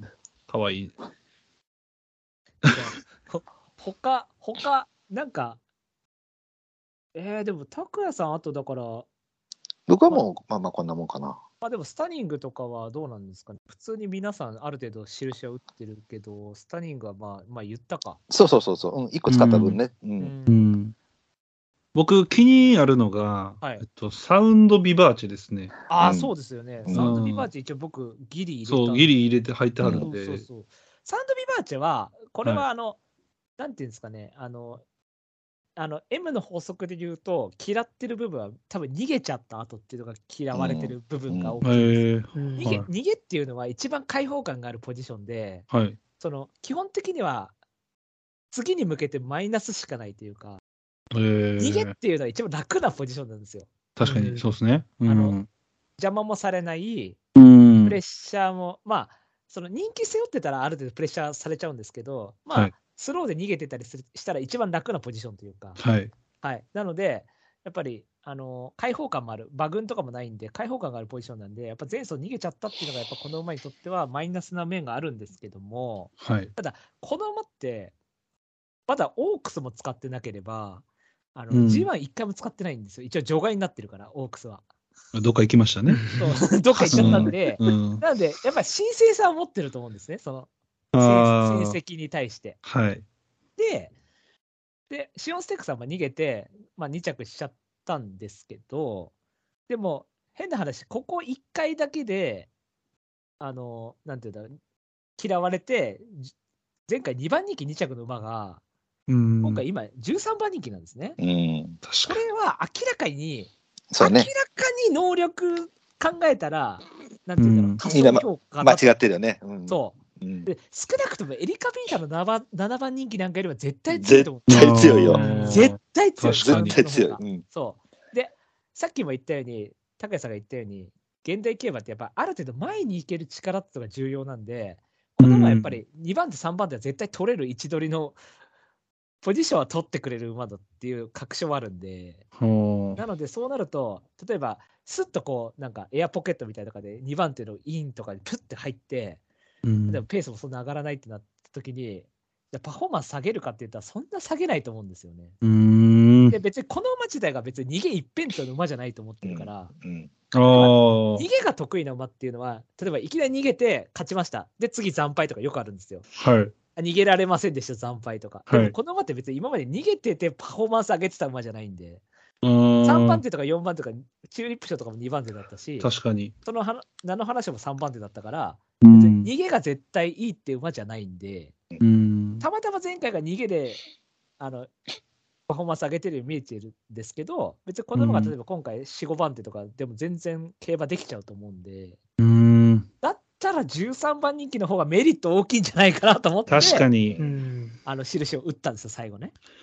これ、その枠とかどうなんですか外いやー、そう枠なんでですすけよ。ど。だからそこなんですよね。あそこはやっぱりあの痛いと思います。やっぱりあーやっぱ半り身そうで内すね回りで外枠っていうのはやっぱり痛いんで、うだんからここはやっぱり運っていうか、そのまあ、最悪外枠でも、だから要は、なんつうんだろう、その天秤ですよね。うん。例えばこれが4番人気とか5番人気っていうんだったら、外枠で切っちゃいますっていうのはありあなんですけど、ー13番人気の馬じゃねえだろうと思うんで確かに。。うん人気ね、だいぶ買っちゃおう、俺も。サウンドビバーチェね、うん俺もうちやったかってたね、これは。そうね、なお言ってたもんうね、んサウンドビバッチの話。なるほどな。面白いな。この馬、能力値的にはかなり上やと思うけどね。いや上ですよね4で、ナミュールとコンマ3秒で。う高谷んさんを嫌ったらどこですか、やっぱり。いや、だから結局、スタンディングローズをこの位置に置いたから、ああ、そうか、白をね。そう。で、シオンはこっち2番人気、向こう1番人気やんか、スタンディングローズが。 1、っ2、2着うね。てことは、やっぱスタンディングがちょっとやっぱり、その、100出しづらかったタイミングだと思うのね。はいはいはいはい。で、サウンドはやっぱり逃げて解放あった中での2番人気なんで、はいこっちの方にリはあったはずなのよ。い、はい。でもやっぱりねじ伏せられたっていうのを考えると、能力的にはやっぱ向こうの方が上やと思うのよね。まあ、そうですようね。んうんで今回やっぱり両方ともストレス抱えてる同じ路線組って考えるとやっぱりその差を埋めるだけのプラス材料はないと思ったのよ。うんうんうん。ということは、この2頭の序列は多分ここへ来てもそんなに変わらへんかなと思ったのよね。まあ、さすがになるほどね上はスタンディングだろうと。うん。ただ、スターニングがその4番人気の 5. 点何倍で、3番人気は12番人気が42倍、ちょっとなんぼなんでもなと思う、正直。はいはいはいうん、これは、その、なんていうの、そういう意味では1点加えるのは全然ありやと思う。僕、能力値は全然高いと思うよ。僕、うんあの、オークス勝ってたからね、この馬。そうですよね。うん。ああ、まあどっか行っちゃったけど。う。うんん。いや、僕一個ね、誰もアートハウス入れてへんのがちょあ、っと。そうだ、確かに。確かに誰も後誰外もせで入れきてない。ないんで、すごい。確かにな。も うそれちょっきと聞きたいですね。僕結構、まあ、キリですけど、あちょっと、拓也さんから聞いていいですか、じゃアートハウスあ。アートハウ ス。うん。あの、 僕はもうこの馬、もう前から言ってるけど、もう弱いと思ってるから。はっきりと。単純になねるほ どね。G1 レベルでは。うん、でやっぱりね、スターニング、スターズ、ナミールが、まあ、ある程度しっかり走ってくるっていうタイミングの中で、まあ、おそらく立ち入りできないやろうなと思う、まあ、スピードの持続系のタイプやと思うので、はいまあ、この間みたいにそのなんていうの楽に行かせてももらえへんだろうし、うんでオークスのそのなんていうの確かにストレスが、えーフローかフローラから勝った後やからあったのかもしれないけど忘れなくさね。忘れなくさが。はい。あそう忘れなくじゃあ余計にあかんよなだからそう考えてもちょっとなんかものすごく申し訳なさそうに走ってたしうんうーんちょっとこれはなぁと思うんだけどね。僕はね、でもね、忘れなくさ、勝った後にもう15ぐらいに負けると思ってたから、7は強いなと思ったんですよ。うん。僕僕の中ではおー僕、オークスも本当即切りで、もう絶対来ないと思ってたかうら、ん。絶む対しろ、こちれょなっと勝ちに出たじゃないですか、3番手うが、ん。一瞬だから、おっと思ったんで、うんそのおっと思った分7着、7最後、まあ1秒差で7着ですけど、僕的には、もうもっと 10, 10とか11とか、全然負けると思ってたんで、あ7ならまあまあ強いんだと思って、まあ、ローズは、だからその、相手も弱くなって、投数も減って、ある程度う前ん、楽につけられて、スローペースでとか、高速馬場でとかっていうので、まあ、ある程度条件揃ってきたっていううんあったんで、ただまあ、やっぱりやってることはやっぱり忘れなぐさからオークスとローズから秋華賞ってやってること一緒かなと思ってその、うんあの頭数が前回より減って楽なペースを勝った馬っていう、うう。んんこのエリカ賞が結構タイトなレースだったんですねこれ結構はペースが速くて、はい。そうで休み明けであの頭数減って楽なペースで勝ってるじゃないですか忘れなぐさ。うんで、オークスも結構タイトなレースで、あの前が、なって、まあ、強い馬たちがやられちゃって、間隔空けて休み明けストレス疲労ない状態で、楽なレースで勝ってるっていう状態なんで、うんやってることは多分、エリカ、忘れ、ナグサ、オークス、ローズってやってること一緒なんですよね。うんだから、あんまり評価できないんですよね。やってること一緒だから。なるほど。なんかこう、抗ってないから、その今までの嫌なところを頑張ってるとかじゃないんで、あの同じことを、あの得意なところ、同じことやってるだけっていう評価になっちゃうんで、まあ、忘れなくさよりはローズの方がトーストも上がってるし、レベルも一応オープンから G2 にはなってるんで、まあ、能力的な意味では上に上がってるから、まあ、今回も別に10着とかとは言わないんですけど、うん。うん。まあでも、も、間違いなくローズよりはパフォーマンスは下げるだろうなっていう感覚なんで、でそう考えると、やっぱり休み明け出てきた、まあ、スターズとかナミュールとか、まあ、そういうある程度能力ある馬たちにはちょっと勝ちづらいかなっていうなるほど。なイメるほどー。ジですよね。その向向こうはだから逆にプラスはないけどマイナスもないっていうポジションなんで、うん。そそだったらローズの勝っちゃった分、ストレスとかも疲労とか持ってるかなっていう感じなんで、アああー。トハウスの場合は。俺も買わないですね、アートハウねスは。こんだけ4人とも入れんかったら安心して切れる な。確か に。まあ、俺ら最強やもんな。うんうん予 想。全員入ってない。いや、俺もだから、その、言ったらこう、印ってですよ、上位3頭に入りそうな馬を選ぶわけじゃないですか。うんはいで、俺もだから、1、2、3番人気を買ってる以上、俺もアートハウスは買えへんなと思っ て、そう、俺の印的にも。うん。やし、なんかその、今、なんかナミュール一番人気だったんですけど、大丈夫ですかええそうなんや。 はい。なんでこんなみんなナオミウル好きなのやろじゃあ、あとは、他はあ、ウォーターナビレラとか、高谷さん、ギリ抑えてます。うん、あのーまあ、僕はほら、今回そのスターズ・オン・アースっていうのを基本的な基準にしてたので、はい。えー、桜花賞でスターズ・オン・アースが100点。はい。な未来ももちろん100点。はい。花さ。はい。で、今回、えー、スターズ・オン・アースがおそらく一番人気なので80点とした場合に、もしウォーターナビレラが100点出したら勝てる可能性あるかなと思ったんやけど、うんあのー単なる早熟なのかもしれない。あ、シルパーステントですね。うんあーで、そもそも短距離馬なのかもしれない。はいはい、専い用やそっうてですよねいうパターンがあるので、じゃあ、えーウォーターナビレラがじゃあ100点出せますかって言ったら、ちょっとそこも危ない部分があるので、うんただ、ね、言うてもおかしな2着馬なのでい、や、そうっすよ。うん。で、黒船サプライズように似てるね、これね、あ、そうですよ、そうです。パターンはね。だから休み明けで、まあ、逃げでも打たれたらちょっと怖いかなとも思って、だから、うんでも、競泳マーチぐらいね、あるかもしれないですよそうね、その可能性はやっぱりイメージそんな感じよね。はいうはいん。そうですよね。そうっすよ。だから、はい。下から上がってきてる、その、わからない馬を拾うんであれば、人気を落としてる実績馬を取った方が、ああ、なるほどね。うんこういう S を持ってる馬は面白いかなとは思う。僕もその距離が不安でしたね。それは絶対あるよねう。ん。うん。だからその辺はだからキングヘイローがフォローするのかなっうん。ていうとこですよね。そうよね。あとはだから同世代戦やからね、そこまで距離的そうにそはう問そうわれへんやろからね。同世代戦だったら、まあ2000ぐらいまではってういんう。。う。うんん。安城雑魚じゃないですか。雑魚やね。おいえこれ雑魚やろこれ大好き雑魚やね。誰これあんま知らんけど。ぶ武法です。まあ僕確もか知らんえ、ブホーさん、ブホーさん、ブホーさんって誰ですかこれ僕もあんま知らない。俺もあんま知らないですけど。知らないですけど。でに。で僕らは本当にあんまり見てないよね、活躍してる姿。見てない確かにそう、確かにそう。ほんまに見て、いや、そうでも、でもね、ダービーはしびれたね。いや痺れたどうしよう痺れちゃって痺れたけど、あれはしびれ たね今。年しびれちゃってるじゃん。あれしびれた。あれだけよね。僕たちもう2001年ぐらいしびれてるレーサーでですよね。す。そう。えやっぱ武豊騎手って、やっぱそのずっと見てる人からしたら、やっぱこう、お落ちてってるって感じなんですかいや、まあ、それはそうですよ。あやっぱそれれはそうですか。あーあまあそれはそうやかっ。ぱり、その、で、拓也さんも言ってますもんね。だから、竹井だから覚えておいてもらったらいいのは、この人はやっぱり4万人以下で G1 勝ったことないのよ。そうなんですよ。 あ、えーああ、そう4なん番だ。人気以下っていうか、5番人気以下ね。 5万人以下ね。4万人以下あるのか。 4あの番ね人気までしかないんですよ。ないのよ。えー、そうつなまんり、だ。あだ穴開けれない機種なんですよ。そうなの、そうなの。は下 手や ん。あ、ペタよ。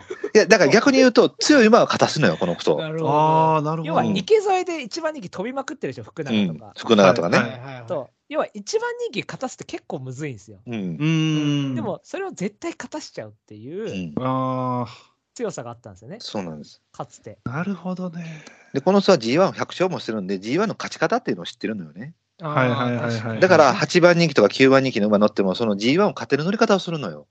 なるほど。。うんうわーということは、面白いなそれ馬が8番人気だから弱いから、その勝ち方についてこれないのよね。えー、めっちゃ面白い、その話。い や、要は、8番人気だったら8番人気の勝負をしなきゃいけないわけですそうそうそうそうですねそうはいはいはい要は、うんあの1番人気は王道の競馬でいいんですけど、うん8番人気はやっぱりこうこっそり乗り方うん、とかこっそり乗りしてながらあかうんんのあよ。うんの着付けしたりとか、うんこうギリギリかわせるかとかっていうそのうん。勝負しなきゃいけないんですけど、うん8番人気でもやっぱり竹自体がやっぱり勝つ競馬をしちゃうんですねその勝,、うん勝ちに行く競馬をしちゃうというか。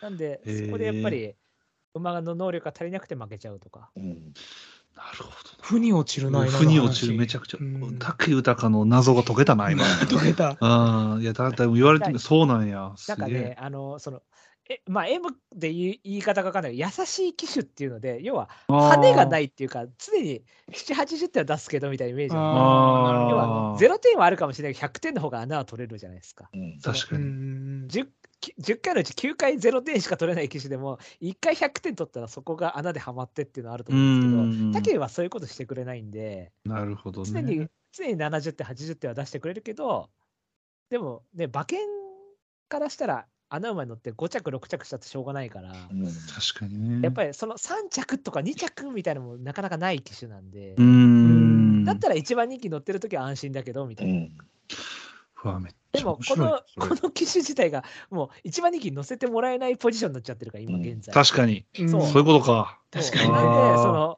その能力が発揮しづらくなってるというか。感じへえ、ですね面白いな、これ。いい話いや、めちゃくちゃいい話。 すげえな、そうなんや。俺、その4万人気以上でしか買ってないっていうのがもうめちゃくちゃ面白いですね、それね。うんあの、海外では勝ってますけどね。海外では勝ってるんですけど、ああ、国内ではあの、うん。へよ4番人気がマックスです。え。はい、なので5番人気以下でうは、ん。あの1回も国内では G1 勝ってないです。本当見事に来ないよ。へなるえ。ほど。だってうん30年やってるんですよ。30年以上やってるんですよ、この人。うん刑事 確かに。うんそう。むっちゃキモいやん。 G1 も何百回って乗ってんのうにん、。国内では5番人気以下で1着はないです。だからあの、野球のあの内川に似てるよ ね。ちょっだからと、横浜時代ずっと首位打者みたいに取ってたけど、別にうんチームを優勝させることはできないと。 ほんで、ソフトバンクみたいな、ああいあ、うい強いとこだ一と番いける人とい気、う。そう、みたいな馬になると、やっぱそうなるみたいあな。なるほどね。うんじゃあじゃあ、内川です。内川だよ。はい、うわ内川です。わかりづれえ。うんわか俺も言っわかりづれ俺も言ってて合ってんのかなと思いながら。うん勝手にディスられているや、完璧ですね。内川ですね、これは。内川です。内川です。えだからークワトロ4ってことですよね、横浜ベースで言うと。クワトロ4です、ね。ちょっとそれわかんないですね。なんでそれ分からへんねん。 話持ち出して。か川川村とクルーンとクワクワトロ4です。クワトロ系です。クワトロ系です。ははいいわかりました。はい、わかりました。 か加藤木塚のクワトロ系ですね。OK です。わかりました。はい、えーなるほじゃどな。はいあ。と、じゃあ僕、あの誰も入れてないメモリーレゾン言っていいですか。はい。あチャラって言っていいですか、メモリーレゾンとストーリアだけ。あ。はい。はいうんメモリエーモレリゾはだンって言い言いたいやろ、多分。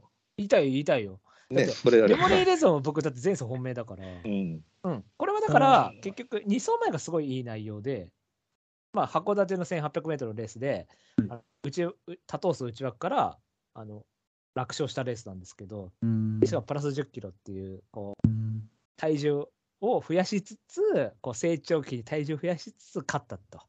で、前走は、ちょっとやっぱりオルフェーブル、ノボジャックっていうと、ちょっとまあ M の法則でいうと S が強いっていう血統で、そのあんまりスローな上がり勝負とかで向くような要はディープ金亀みたいな系統だったらもう超スローな上がり勝負得意なんですけど、はいはいはい。ロードカナロアとかもはい王道、王道背後ですよね。はい。そうだけどオルフェーブルにノボジャックっていうともうノボジャックなんでもう超ダート馬なんで、まあうん、速い上がりなんか得意なわけはないっていう馬なんでやっぱ前走はちょっと位置取りも後ろ取りでしたしペースも遅かったんで、まあ、ちょっとそれであの上がり負けしちゃったかなっていうレースなんで、うんまあ、今回坂コースでちょっと上がりもかかって多頭数になってある程度ペースも上がるってなると、まあ、パフォーマンス上げるんじゃないかなっていう感じですね。うんで、まあ、前走も3ヶ月っていう間隔が空いてたんで、まあ、1回叩いた方がいいかなみたいな決闘なんで、まあ、前走でパフォーマンス上げていくんじゃないかなっていう感覚があるとうん。いう感じですね。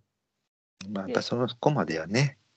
そうですね。でまあ、だから、そ皆さん、あれもな、あの、スえっと、スターズ・オン・アースと、ウはィいン・エクレールの方を上に取ってるってことだよな、結局。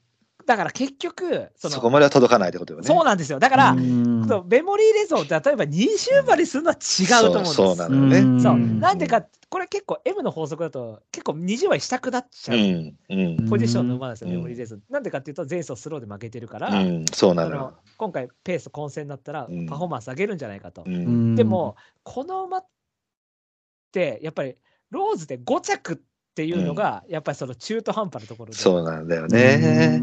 一応過去15年で見ると、ローズ4着から5着の馬っていうのが、21113なんですよね、過去15年で。うん。 4着と5着馬がローズステークス。はいだ。から、一見結構いいじゃんって思うじゃん。21だから、はい。あの4着とか5着ぐらいだったら、あの1着も 2, 2頭取ってるじゃんと思うんですけど、はい。ローズステークスで5番人気以下の馬にかけると0107なんですね。要要はうん穴馬だったらもう3ぐらいまで来ちゃえってことなんですよ。うん要そはの通りなのねそ要は勢いでもううん。ポンポンポンっていっちゃえよっていう。いやうだからエグラ。ランタインを評価したらそういうことなんですよ。うん。うん。なるほど。エグランタインも条件戦じゃないですか、確あかのに。 2走前が。はい。勢いがあるから、エグランタインはその3まで来たじゃないですか。うん。その通り、その通り。うん。だからエグランタインの方がその勢いで持っていけるんじゃないかと。うん。ででも、、メモリーレゾンの方は、11って来たのに5まで落ちちゃったかうら、ん。その中途半端なんですめよ。っちゃ微勢いが。妙な。そうそうなんですよ。M 的に言うと、M の法則的に言うと、まあ、ストレス疲労ないのは、メモリーレゾンの方が、あの、トレスの疲労はないかもしれません。そのはいはいはいはい。 6番に 5, 着止まりだから、疲労とかはないかもしれないんですけど、でももう G1 勝つような馬になるんだったら、もうここは2とか3ぐらいまで来ちゃえよっていうですよね。ことなんですね。そうだからそれがピンハイなのよね。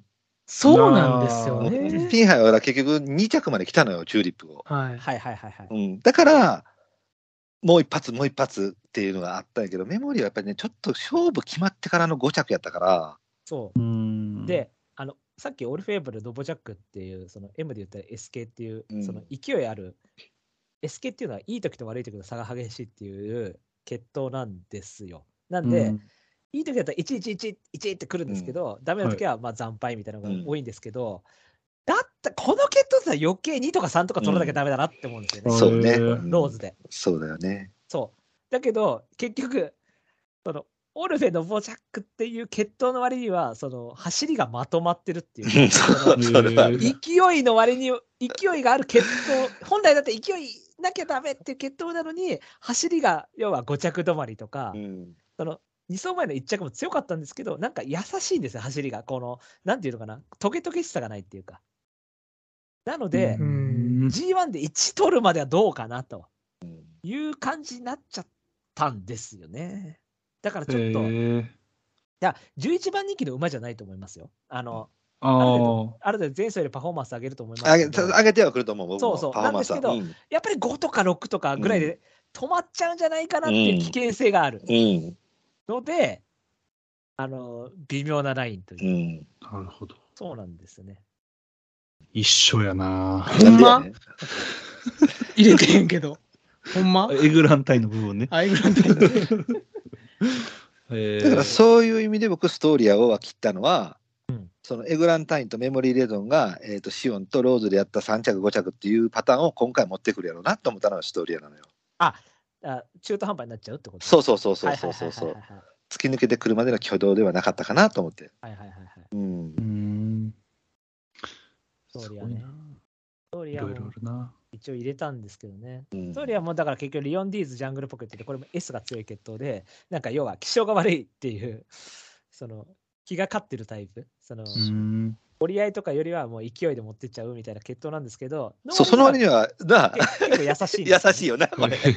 そうそうなのよ、そうなのよ。走りがだから走りがいや落さち優しいよね落ち着いてるっていうか折り合ってちゃんとみたいな感じのタイプになっちゃってるのがちょっとだって中途半毎端回ほら、ポンと出て3番手から綺麗に競馬してるでしょ、この馬。はいはいはいはい確かスにトーリやアって。。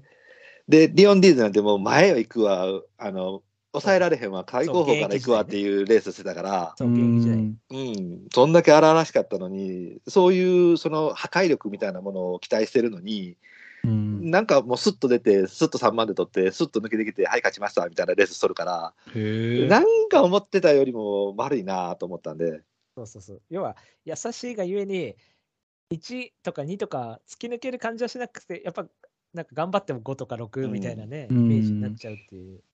で相手破綻すると上がってきますよっていう。そう、前が、前、そう、人気馬とかが破綻してくれれば、まあ、相対的に浮上はするけど、うんみたいなうん。感じで。へえ。じゃあ、切りゃいいじゃん、俺、じゃあ、メモリー とか。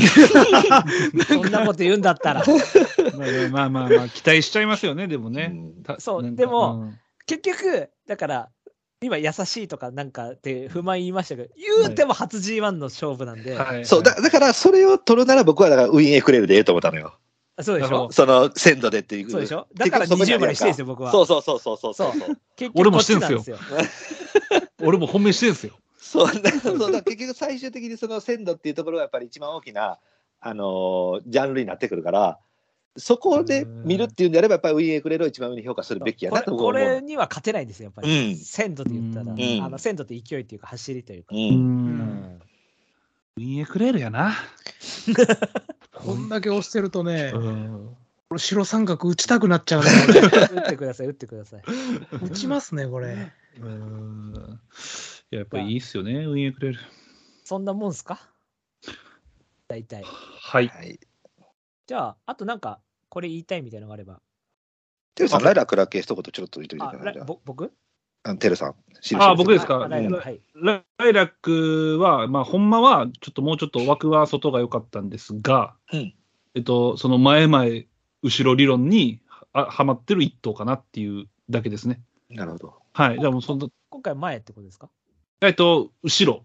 あ、後ろ。後ろあそのうか部そう分かですね。は前いの。馬を買って後ろってことか。そうです、そうです。あ、なるほど、なるほど。はい。っていう、そのうちの一頭かな。で、まあ、あと、まあ、オールフェーブルに金亀なんでね。まあ、SK。うはいはいはいはい。オルフェ 合ってますか、今の。の。合ってますはいはいああ、この前 SK だと思いますよ。はい。あそう SK、SK なんで、はいやっぱりまあ、S、S してほしい。違うそれはちゃうと思う。それは違う。使い方間違えてる。まあ、なんかそう、ちょっとデムーロもちょっと怖いなと思ってて。あ、うんそっか、確かに。そうやねうん、そう、なんかその後ろからもう、わちゃーってきそうやなっていうので、まあ、怖い、怖いから、まあ、ちょっとあ、の、ミスニューヨーク的な。ミスニューヨーク的な。こういう時怖いそよう、ね。でもうん、デムーロって忘れた時に来るイメージなんで、うはい。なんかまあちょっとい抑えとこうかなっていうので、ちょっと、はい、印はつけましたね。確かに。うん。ってぐらいですかね、ライラックは。じゃあまあ、これは来まません。すいま せん。こはい。れき、これ来ないんですかこれは来ないです。あ、本当ですか。はいあ。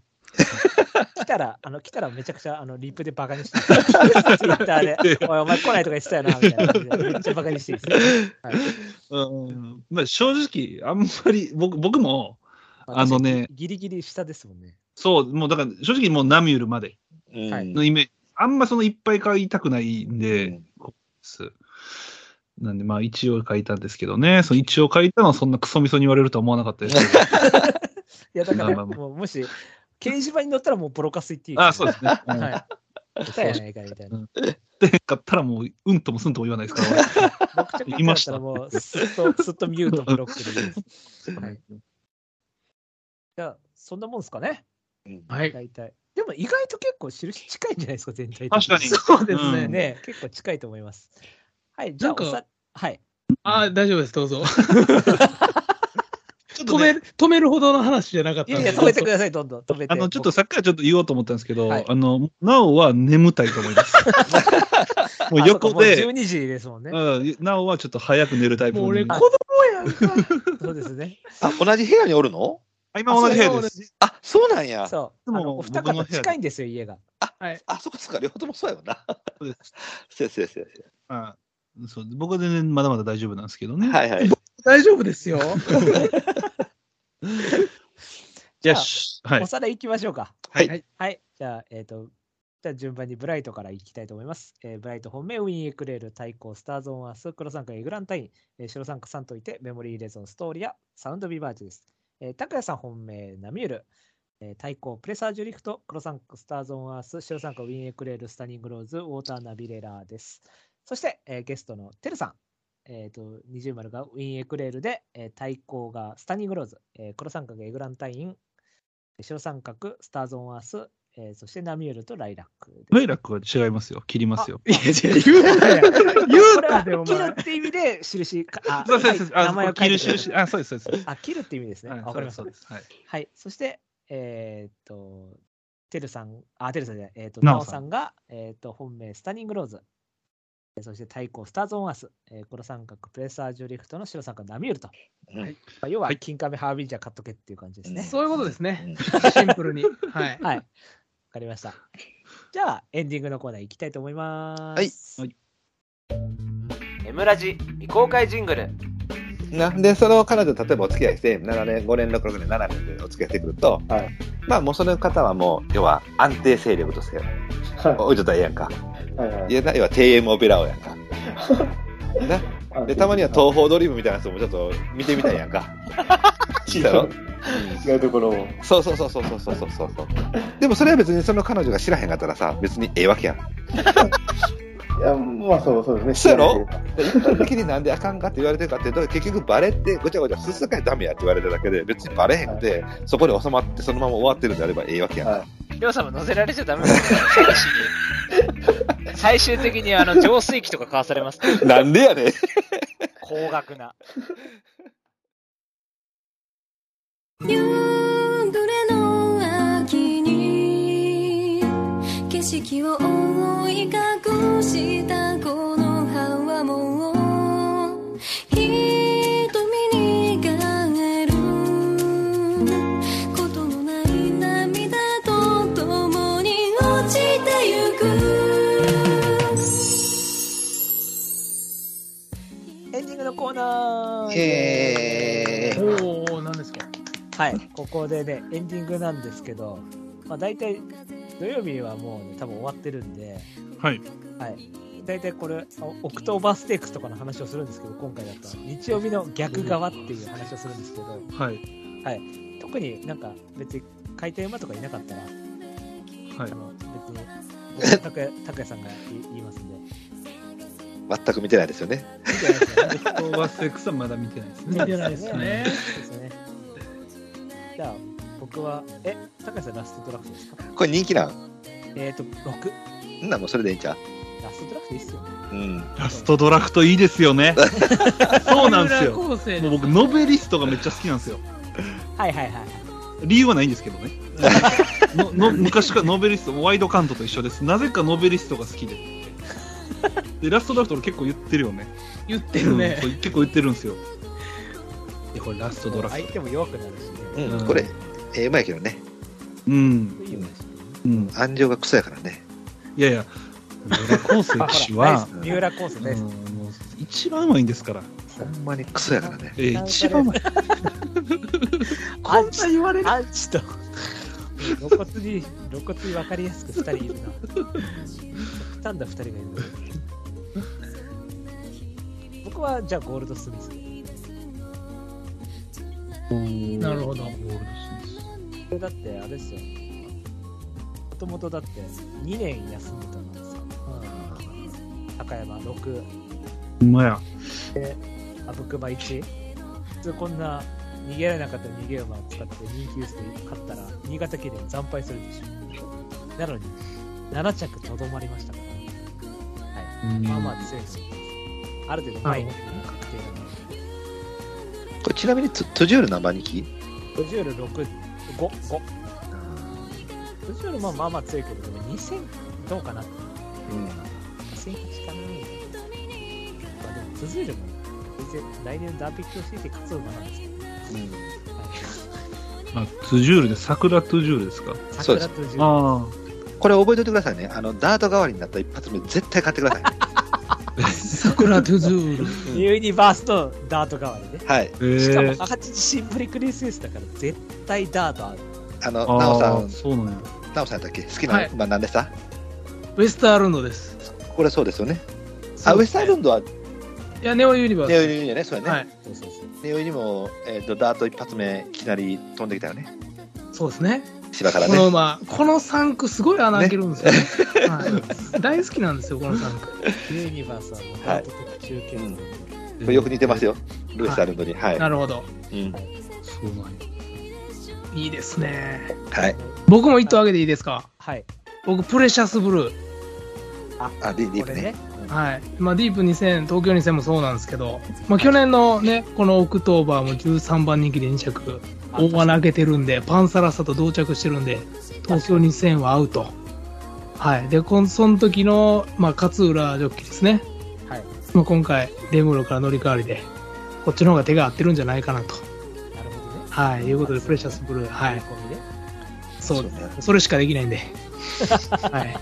まあでも勝浦で2着ってことは馬が強いってことよね。そうですね。間違いないですね。そうですよね。はいまあ。まあまあ、勝つのね。はい。じゃあ、てるさん、いますね。僕、ラストドラフトですよ。あ、ラストドラフトで。はい。じゃあもうはい。じゃあ、ラストドラフト、え、高橋さんはラストドラフトいいんですかまあもう、まあ普通そうですよね。まあ、そうですね。でうん僕はじゃあ、ゴールドスミスで、太郎さんは、じゃあプレシャスブループレシャスはい。ブルーでいいですね。はい。はい。まあ、来るでしょ、どれかは、絶対。はい絶対来る来る。大丈夫、大丈夫。絶対大丈夫。あの、高津でいうところの。大丈夫かな、はい今流行るの絶対大丈夫、あ絶対大丈夫。大丈夫っていう、はい、じゃああのお知らせというかいきたいと思いますはい。はい、えーこの番組では皆様からのメールをお待ちしております、えーコーナーいっぱいやってます、えっと、今はですねあのちょいちょいちょいの討論会っていうのが盛り上がってましてはいえっと何でしたっけ高橋さんあなたが。あの帝王賞とか買ったの何でしたっけえ、ワンダーパフュームワンワンダーパフュームってごめんごめんごめんごめいやん。最近オメガパフュームあそうオメガパフュームうん。オメガパフュームよりちょっと強いものだっけやったかな。どっちだっけもうどうし忘てだれろうちゃなった。オメガバイオメ、どっちだか忘れちゃった。オメガバイオメでちょっと弱い馬だったかなちょっと強い馬か。かなうわ、もう自分で言ってて忘れるっていうね。自分たちで言ってて忘れてますけど。ちょっと弱いじゃないそうですね。まあ、なんとかメールもいただいてるので、まあ、次回やろうと思うので、よろしくお願いします。お願いしますはーい。他にもね、あの、コーナーいっぱいやってますんで、よろしくお願いします。はいはい。メールはですね、あの、番組ブログのトップページ、お便りコーナー紹介というところありまして、そこにあの、メールフォームありますので、そちらからよろしくお願いします。はいはい。メールを採用された方でステッカーが欲しいという方は、住所、郵便番号を知れば添えてくださいね。はい。